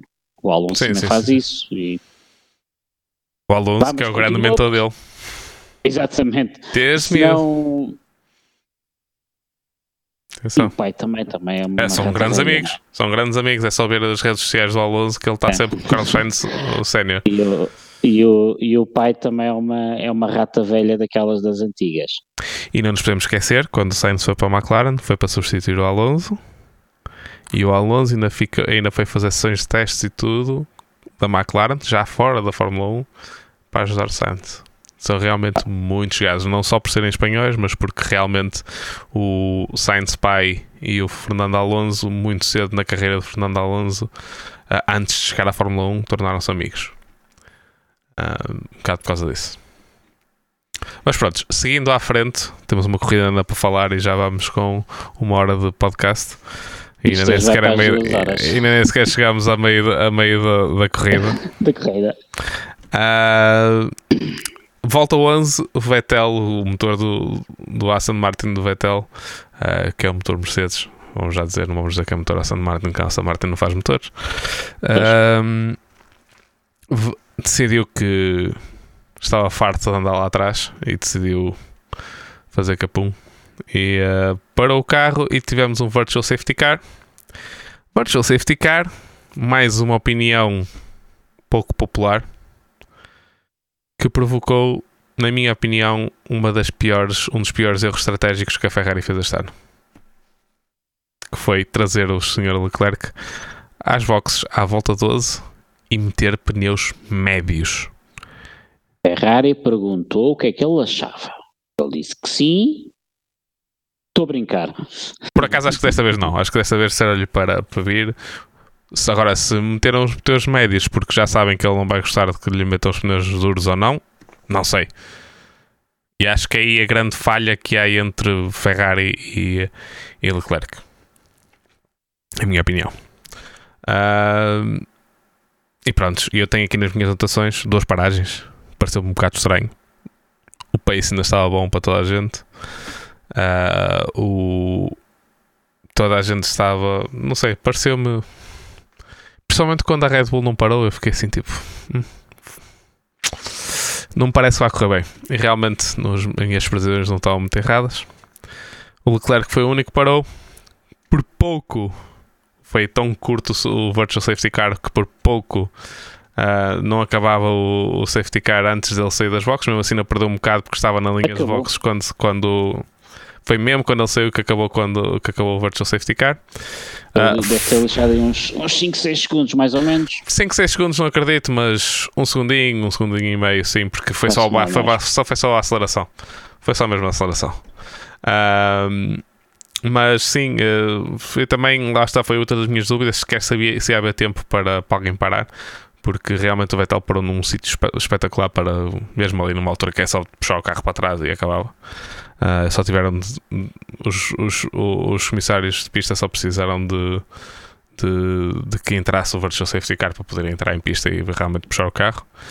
Já, Ah, eu já vou fazer uma nota mental, porque vamos falar nisso depois na situação mais à frente. sim, sim, sim, sobre, sim. eh, Até um bocado mais grave, mas e mais complicado. posição. Não, não, estou a falar. hum, ver hum, quando há uma bandeira amarela, um VSC ou um safety car, saber que tipo de acidente é que é e, e se alguém está a pensar. Olha, este acidente não vai demorar mais de X tempo, Ah, portanto sim, não sim, vale sim, a pena ter esta coisa. Sim, sim, Mas a sim, gente já fala depois no Já fala Ricardo. sobre isso. Ah, nesta altura, o Sainz já vai em P5. Atenção, o Sainz já vai em P5 nesta altura. O Super Sainz. Ah, e pronto, e voltamos à corrida. Ah, o, o, ah, o Leclerc, nesta altura, ia atrás tanto do, do Verstappen como do, ah, do Russell. E tivemos assim umas voltas assim um bocado ali naquela corda bamba. O Leclerc, entretanto, faz a melhor volta da corrida e temos uma comunicação que depois acabou por não ser nada. Pode ser para as próximas corridas, pode ser que tenha alguma, algum, alguma repercussão para as próximas corridas, mas para esta não. Que a Ferrari disse para ele não fazer short shift. Short shift é trocar de mudanças mais cedo do que é suposto. Uh, os pilotos podem fazer isso para poupar combustível, podem fazer isso. Neste caso, como, são, como é uma pista em, em que realmente a saída de, tem muitas saídas de curvas lentas e ajuda ao- aos pneus não, não, uh, não patinarem tanto e ter mais tração para sair. Eles pediram, talvez um bocado porque isso causa mais um bocado de, de esforço à caixa e a caixa poderia, podem estar com com, uh, com medo de, de, alguma coisa da caixa, não é? Uh, nessa altura também o Pérez está com os duros e com um pace espetacular. Estava a fazer. Agora, desculpa, Pedro, lembras-te de eu ter dito que não estava surpreendido com o Paul do Leclerc porque eles iam abrir as goelas ao carro, ao motor? Sim, sim, sim. Eu acho que aquele Ferrari estava mesmo ali preso para as pontas. Talvez. Uh, sim, talvez. Essa comunicação pode mostrar bem isso. Sim. Uh, depois, volta 23. Uh, temos a primeira paragem, na realidade, uma paragem normal. Uh, o Russell para. Uh, a corrida era de 53 voltas, por isso parou um bocadinho antes do meio da, do meio da corrida. Mas como foi de, de macios a primeira, o primeiro stint, uh, tinha, tinha lógica. Uh, o Verstappen para duas voltas depois e mete médios. Uh, e nesta altura realmente parecia que os médios iam durar até ao final. A partir daqui, então não nos podemos esquecer que Verstappen para a volta 25 e o, o Leclerc para 13 voltas antes do, do, do Verstappen. Já, já é uma Verstappen, diferença. O, o, o Verstappen ficou os macios 25 voltas. 25 voltas, exatamente. 25 voltas Duas e meteu... voltas para, para além do que estava programado, que era 23, das, não é que estava programado, para além das previsões da Pirelli, que eram 23 voltas, o que nós sabemos que se calhar já eram muito. Não, este ano tem, até, se tem, até se tem revelado um bocado um bocado eh, dão um bocado de margem a Pirelli, porque já por várias corridas tivemos vários carros a conseguir mais voltas do que do que realmente a Pirelli diz, mas neste caso, sim, era, acho que era claramente uma corrida de, de, de só uma paragem. Toda a gente estava nessa, nessa estratégia, o único que não estava na estratégia era o, era o Verstappen. Ou o Leclerc, peço desculpa, o único que não estava nessa era o Leclerc. Uh... E, e não sei se reparaste uma coisa, porque o Verstappen vai de sétimo para segundo depois cravou ali dois segundos, quando, quando chega a segundo, uh, cravou ali dois segundos, uma série de voltas até o cara aqui para, para a box, a, a dois segundos e não saía dali. Ele não tentou lutar com, com o Charles. Um bocado. Estava a ganhar é sempre um décimo, meio décimo, porque ele acho que quando o Charles parou, o Verstappen estava a 1.7, qualquer coisa assim. Estava, sim, estava a ficar mais perto, mas, 7, mas, mas, não tentou ir buscar logo. Não tentou ir buscar logo. Tentou, Ainda é havia muita corrida. Dizer, é isso que eu queria dizer. Ainda havia muita corrida. Uh, à volta 30, e houve uma comunicação antes, outra vez nesta corrida Super Saints Uh, que quando o Verstappen parou disse à equipa vamos estender porque eu quero meter os macios. Porque ele começou com os médios. Um, mais uma vez, tens razão. Excelente leitura de corrida. Uh, uma excelente leitura do que é que estava da borracha que estava por baixo dele. Um, e para a volta 30 para meter macios. Um, e prontos. Nesta altura o Verstappen vai apanhar o, o Leclerc a, uma, a um ritmo fulminante, sempre um segundo por volta mais rápido, um segundo e meio. Uh, e a Ferrari tinha de fazer alguma coisa, realmente deixá-lo naqueles poderes médios para conseguir levá-los até ao fim. Não estou a dizer que era impossível, mas tinha de ir a, a rastejar. E desde cedo pareceu-me que o Leclerc não estava propriamente a rastejar, realmente já, já era impossível. Uh, e o, Leclerc à volta 33 para para meter, para meter macios. É a mesma volta que para o Hamilton, que também estava com médios desde o início da corrida. Uh, e, e o Verstappen fica quase 20 segundos à frente do Leclerc. A não ter de parar mais, nenhum deles tinha de parar mais. 20 segundos. 20 segundos. E, e mesmo assim, o Leclerc Fez melhor volta da corrida na altura, mas não estava uma grande diferença do, do Verstappen, não era aquela diferença que se podia, que se podia dizer que ia apanhar. Eu depois penso Estava a 17 segundos, sim, sim, sim. Isso é, não foi bastante voltas depois. 15. Nem não, chegou não, aos não, 15. não, nem chegou aos 16 quanto mais aos 15. Ah, Norris para à volta 36, também parou de, de médias para, para softs e teve um, um problema na paragem. Não, não faltava ter o problema nem no início da corrida. Ah, o sensor da pistola ah, do, do pneu da frente do lado direito não disparou, não, não ficou. Não, não, não, disparou, não, deu, a não ordem deu a indicação.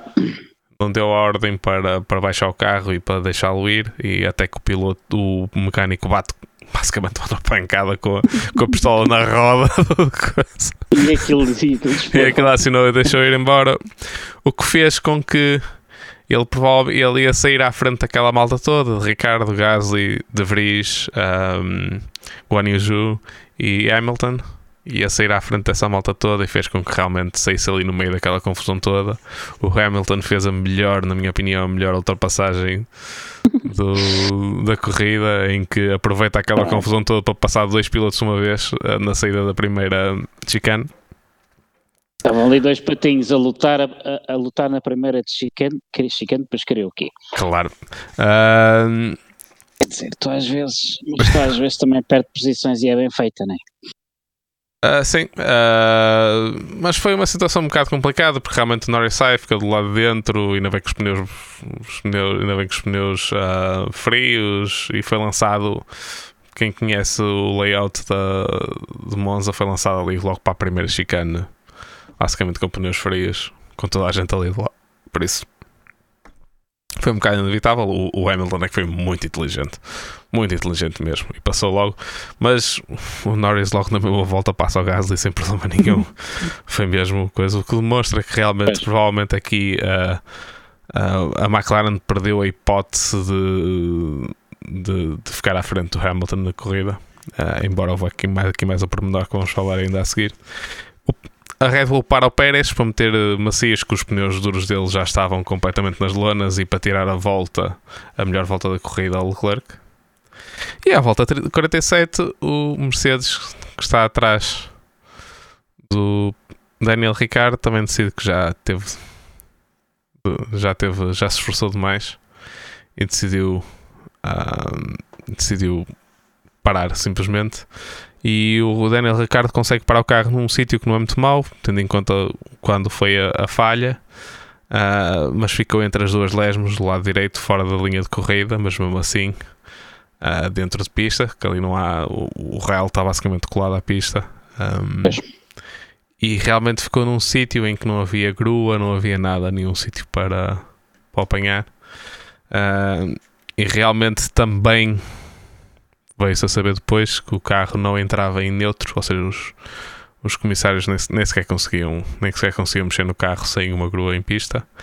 Ah, e como todos infelizmente sabemos, uma grua em pista é bastante, bastante perigoso.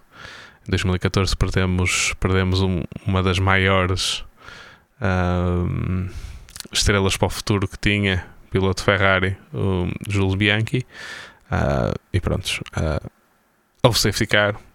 Russell, Sainz, Norris, Verstappen, Leclerc param para macios. Ahm, todos para macios, alguns já com algumas voltas, a maior parte deles completamente novos. Ah, mas estamos à volta 50 de 53 eh, e realmente o Ricardo, o carro do Ricardo ainda estava em pista e nem sequer estava lá no trator para, o- para o tirar de lá.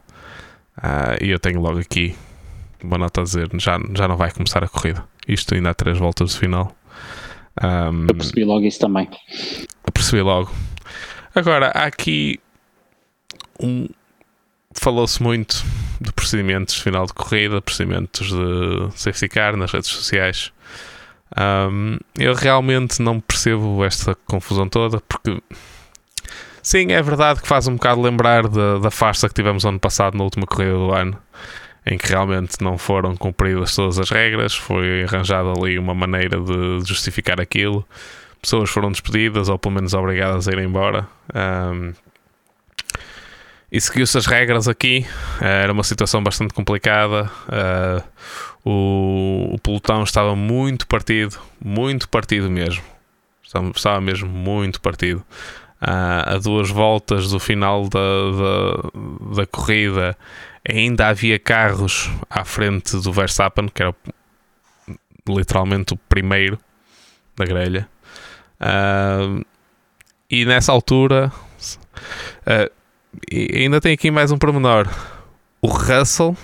Atenção, o Russell, terceiro classificado na corrida, foi o primeiro a apanhar o safety car. Ou seja, nós para termos uma corrida a recomeçar, tinha de passar o Russell e todos os carros dobrados que estavam à frente do Verstappen.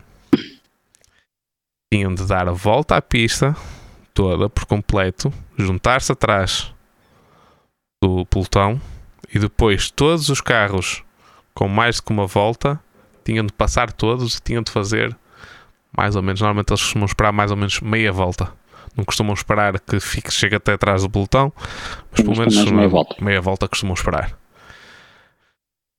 Sinceramente, não houve tempo para cumprir os, para cumprir, uh, os regulamentos todos, não houve tempo e mesmo para nada assim, disso. eu acho que quando cortaram a meta, o Bottas ainda estava entre o.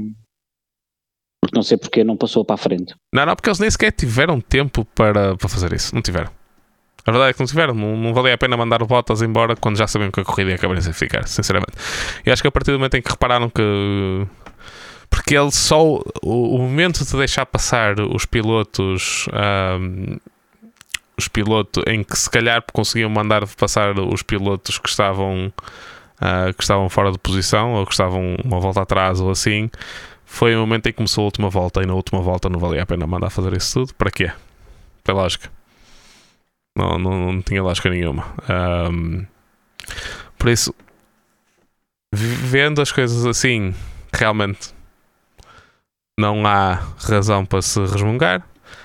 Há muita gente que fala que se podia ter mandado logo a bandeira vermelha e, e, e basicamente a corrida ficava parada.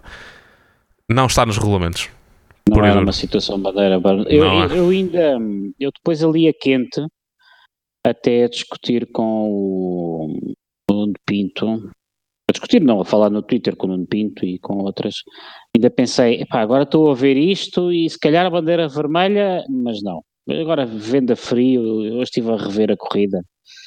Não, não havia detritos em pista, o carro estava fora da linha, uh, passava-se à beira do carro sem problemas nenhums, uh, não, não havia razão não, não foi incidente, não houve acidente, houve nada, não foi incidente para, houve, para a bandeira vermelha. necessidade de reparar raios. Não houve necessidade de reparar raios, não houve necessidade, não. Ah, havia havia um, a máquina em pista, mas a máquina também só entrou depois do safety car, com os carros todos alinhadinhos.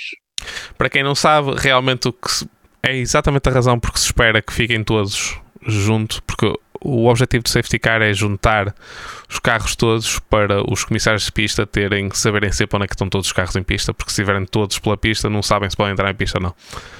Uh, por isso, basicamente, o que eles fazem é quando o safety car está a chegar ao incidente, eles saem da pista, deixam passar o pelotão todo e depois saem outra vez para a pista para, para, para, para acabar. E depois têm um minuto para trabalhar e por aí fora. Exatamente. E pronto, foi tudo ao mesmo tempo. Na minha opinião, embora tenha sido um incidente no final da corrida, foi bastante diferente do, da situação da Abu Dhabi. Em Abu Dhabi houve acidente, havia detritos em pista, foi uma situação e não foram cumpridas as regras, foi uma situação bastante grave. Uh, gostemos ou não do, do resultado, realmente não foram cumpridos, não foram. Eu por acaso não gosto de nenhum deles, mas. Uh... Não, aquilo foi uma completa atrapalhada desde.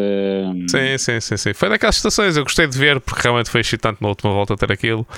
Uh, mas como não gosto de nenhum dos pilotos, também estava assim um bocado neutro nesse, nesse aspecto. Exatamente. Uh, Sim, não, também não torço nenhum por nenhum, portanto. Portanto, mas realmente vendo aquilo foi bastante mal. Eu disse logo, quando aconteceu em Abu Dhabi, disse logo que isto é bastante mal.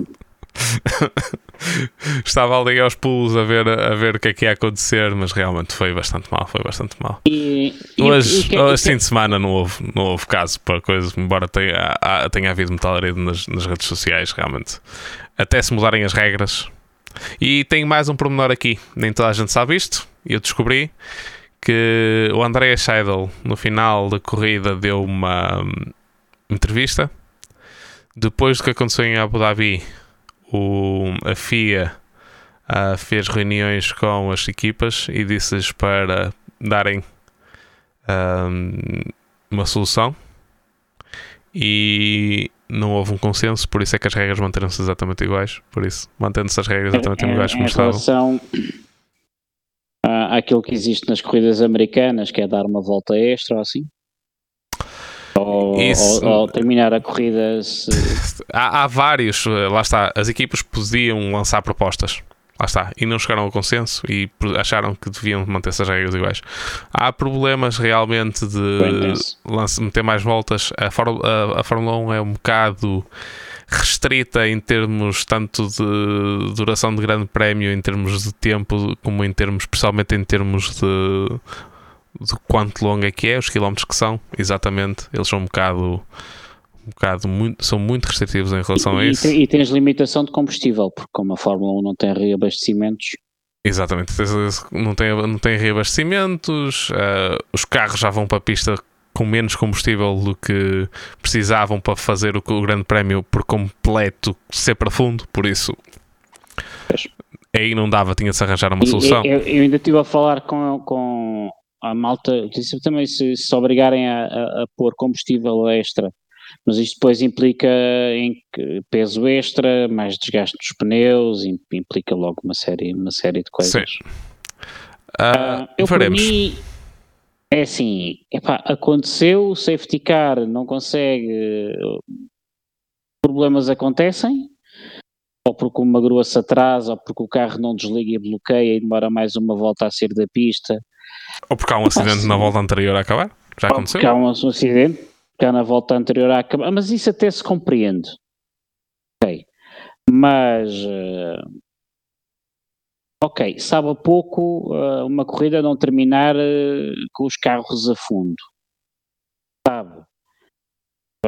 Se optassem por acidentes que implicam safety car ah, depois de, de de faltarem cinco voltas para se interromper a corrida e depois os carros correrem as três voltas, eu também não acho que isso seja assim. Não vejo grande problema estejam nas regras. Eu, por acaso. Ah, não, isso lá está, é que eu estava a dizer, também não acho que. Está nas regras, basicamente. Se for isso, se for essa a solução Pá, para deixarmos de falar nisto, deixarmos de coisa. Aquilo que não podemos deixar de mencionar, que é horrível, é no final da corrida temos aqueles tifosos todos a, a, a, a vaiar o Max Verstappen. Ele não teve culpa nenhuma do que aconteceu. Foi Teria vaiado na mesma. Provavelmente sim ou não, mas não, não, não é- acho que não é uma atitude desportiva, não é? Ah, e pior do que isso foi os incidentes que tivemos ah, no início do. durante todo o fim de semana, mas há vídeos até do início de, de haver eh, ameaças e bullying da parte dos tifosi ahm, a fãs do Max Verstappen que estavam com, só com o chapéu dele num- nas bancadas e obrigá-los a tirar e coisas do género. Ah, são coisas que são Mas é- escusadas, são coisas que são escusadas. Mas afinal não eram os fãs do Max Verstappen Lá que está. eram mauzinhos. Isto, isto só demonstra que realmente. Exatamente. Isto só demonstra que realmente o problema é da atitude geral de todos os, de todos os fãs. Ah, uma coisa que se E está a não, do- notar. e não, e não, e e não não dos nos fãs não é? Exatamente.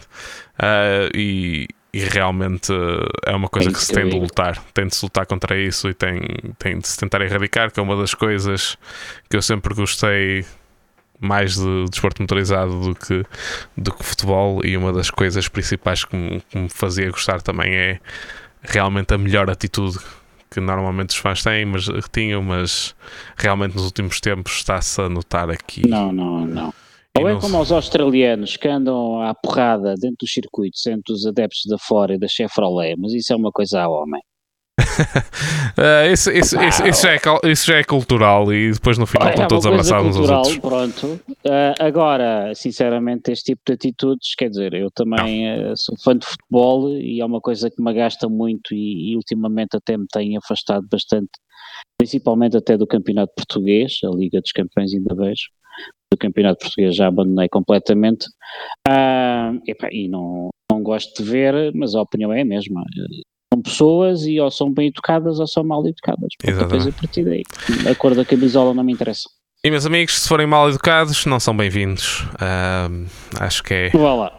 Somos todos de acordo, principalmente aqui, no, aqui também no, no podcast, quando isto eventualmente, e esperamos nós, cresça um bocado, tudo que sejam atitudes do género não são bem-vindas. Uh, discussões são bem-vindas, mas com civismo. Com educação. e com educação uh, e respeito. outras comunidades por onde tem passado também é a mesma coisa. Quem... A divergência de opiniões não há problema nenhum. Nunca falta de respeito. Não, agora não há problema nenhum. Aliás, eu vivo bem com isso. Aliás, é o meu dia a dia, é, é em todo lado. Agora, má educação. Exatamente.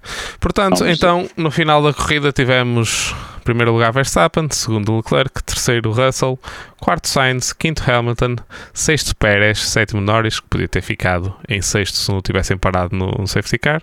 Eles estavam à espera que a corrida, a corrida reiniciasse. Oitavo Gasly, nono De Vries, o super De Vries, e décimo Guan Yu Zhou. E o De Vries foi o driver of the day, foi a primeira vez que acho que foi a primeira vez que tivemos uh, dois pilotos holandeses em pista ao mesmo tempo. Foi, é o terceiro piloto a pontuar, uh, holandês a pontuar. Antes só tínhamos tido Verstappen holandeses a pontuar. Tinha, mais nenhum piloto holandês tinha pontuado antes, de, antes do pai Verstappen ter pontuado na Fórmula 1. Uh, eh, e prontos, com isto Max Verstappen ainda aumenta a sua, a sua liderança para 116 pontos uh, e basta realmente pontuar mais 8 pontos que o, que o, que o Leclerc na próxima corrida para já ser campeão em, em, uh, em Singapura. Um, que terminar em quarto, não é? Tem do Verstappen ninguém. Há muitas contas, provavelmente vamos falar nisso vamos ter umas semanas para, para tratar dessas coisas a gente, todas. A gente faz no. Faz, agora, Nos podcasts, podemos, podemos fazer um podcast de antevisão. E de antevisão, exatamente. Vamos e fazer. O Pedro faz as contas, faz as contas e depois eu comento. Não há problema, não há problema, eu faço as contas. Um, e o último podcast antes da próxima corrida, uh, vamos vamos realmente, se calhar, fazer, pôr essas continhas todas direitinhas uh, e revelá-las. Prontos, uh, é isto que tivemos sobre Fórmula 1.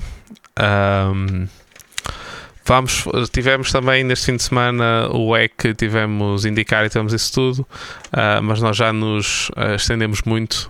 vamos falar disso para a semana, também precisamos de tema para falar nas próximas semanas. Um, terem umas surpresas, não vamos ficar parados nestas três semanas. Não, não vamos ficar parados. O meu objetivo será a partir de agora, a não ser um, talvez ali na altura do depois, entre temporadas de se calhar fazemos ali umas férias, algures, mas nunca muito para tentar manter realmente conteúdo. Não queremos ser daqueles podcasts que de repente desaparecem durante três meses e depois lembram-se que a Fórmula 1 existe outra vez. Um, e aparecem e aparecem, não, vamos ter muito que falar, vamos ter uh, IMSA que falar, que realmente no início do ano temos IMSA para falar, temos muita coisa a falar, temos Sim Racing para falar, uh, temos muita coisa a falar, estamos a, ver, estamos a preparar aí, uh, já estamos em conversações para preparar aí umas surpresas em termos de convidados, alguns vão ser nas próximas semanas antes do próximo grande prémio, outros vão ter de ficar para a frente, mas iremos ter aí interessantes temas para falar e histórias interessantes para ouvir uh, e pessoas muito interessantes para falar entre aqui e a próxima e, e daqui para a frente. Não, okay. não vou estender muito mais porque ainda estamos em negociações de, de muita coisa. E não vale a pena criar hype sem necessidade. Prontos, uh, vai ser isso por hoje. Uh, não, ah, faço Sim Racing, pois tens de falar Sim Racing. Também é rápido. E hoje até tenho mais coisas para falar do Sim Racing, que é normal.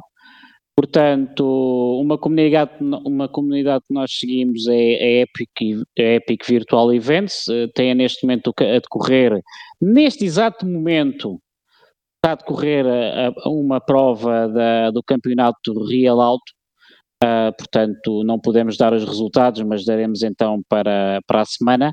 Uh, eu por acaso soube, e este campeonato corre-se na plataforma GT Sport e, e tem inscritas nada mais, nada menos do que cinco senhoras que têm, correm, correm misturadas com, com, com, com, os homens, ali no meio dos homens, mas têm inscritas cinco senhoras, que é uma coisa que eu penso que é inédita uh, pelo menos na, nas outras comunidades portuguesas que neste momento fazem sim racing. Uh, se, estiverem enganado, por favor, corrijam-me.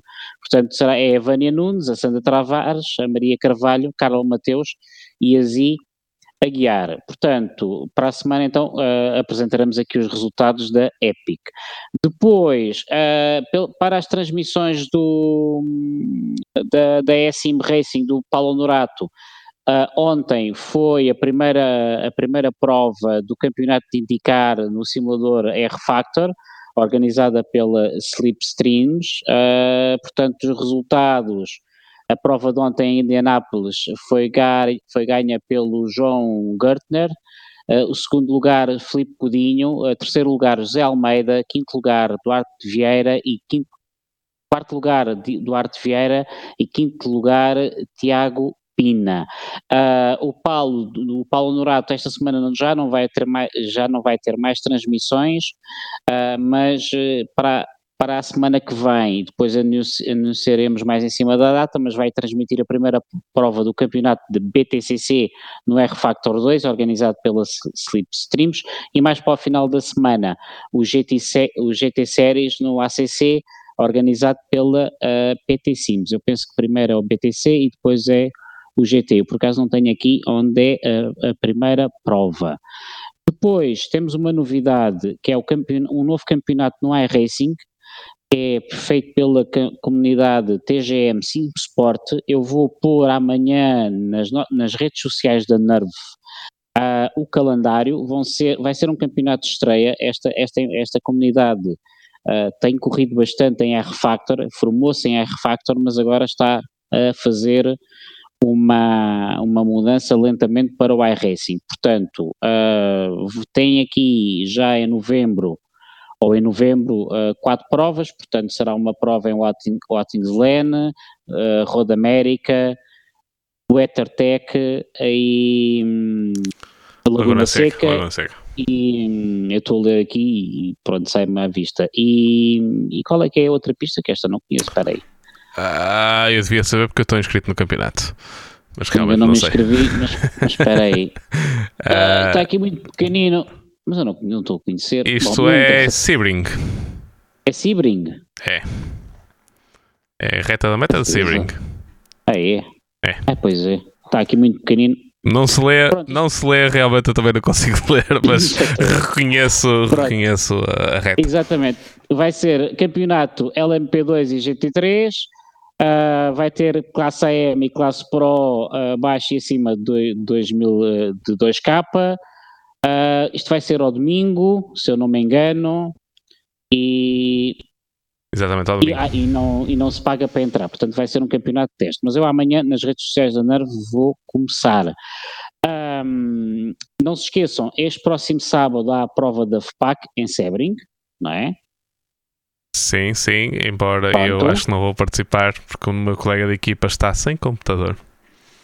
Aqui eu também estou sem computador e vou ter. Estou sem computador, não, estou sem, sem o cockpit montado e sem o volante e não faço a mínima ideia como é que eu hei de montar até sábado, mas uh, irei fazer, irei participar e farei questão de participar.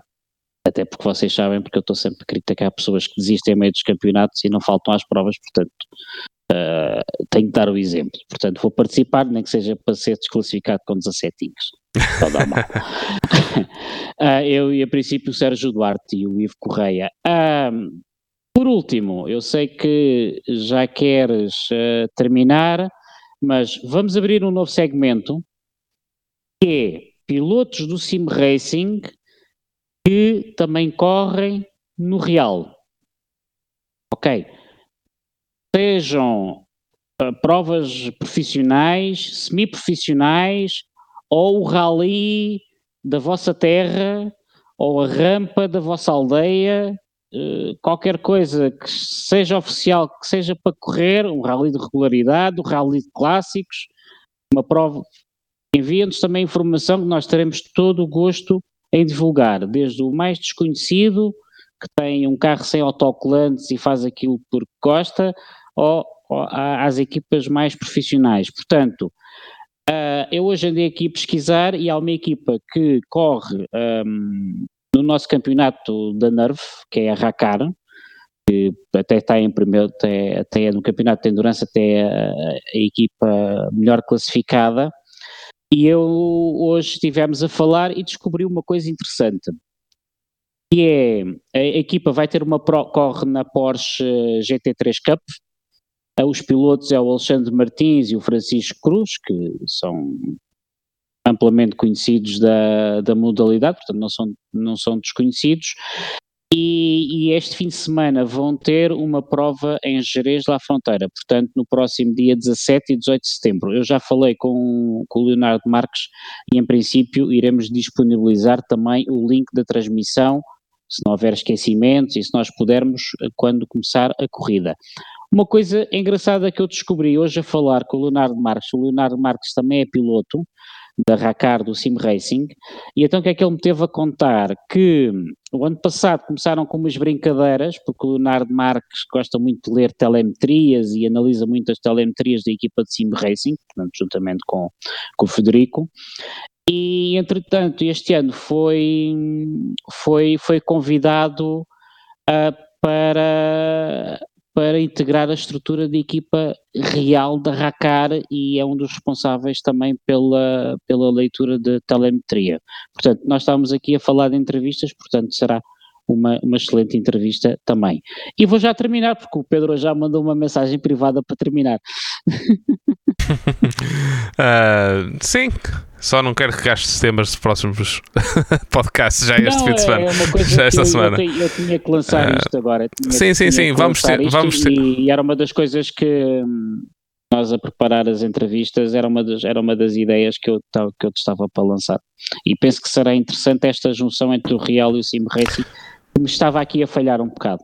Sim, sim, sim. Não, vamos ter isso, vamos ter mais. Já falamos off de outras, de outras hipóteses que vamos ter aí de falar sobre Sim Racing e sobre Real e a junção entre os dois. Uh, mas sim, vai ficar para outros Oi? Então. Errado. Estava eu aqui a bater com o meu dedo, enganei-me. Esta não vai dar para editar do, do resultado final.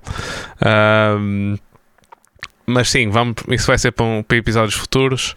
Uh, hoje já nos estendemos, já vamos a, acima das duas horas, de, de, uma hora e meia, já vamos quase para as duas.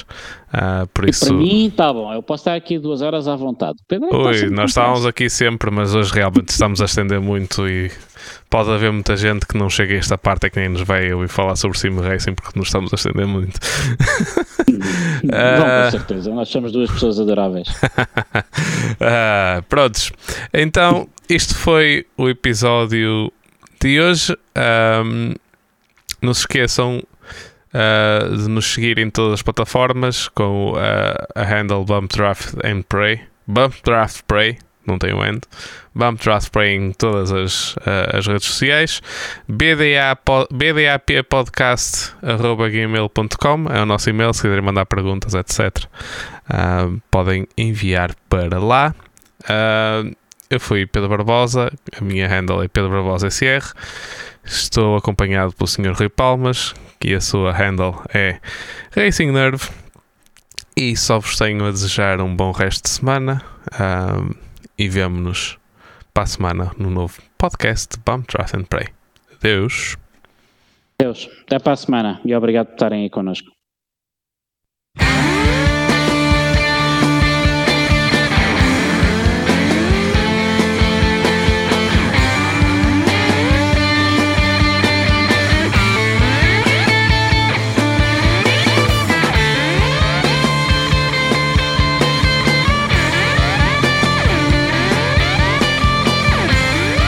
Ah, já está.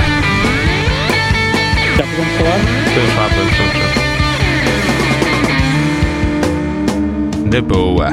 Eu até desliguei aqui a música para mim, que é para não ter dúvida. Draft and Pray is an independent podcast and the music was by Letting Punks Know. Ah, peraí então. Shhh.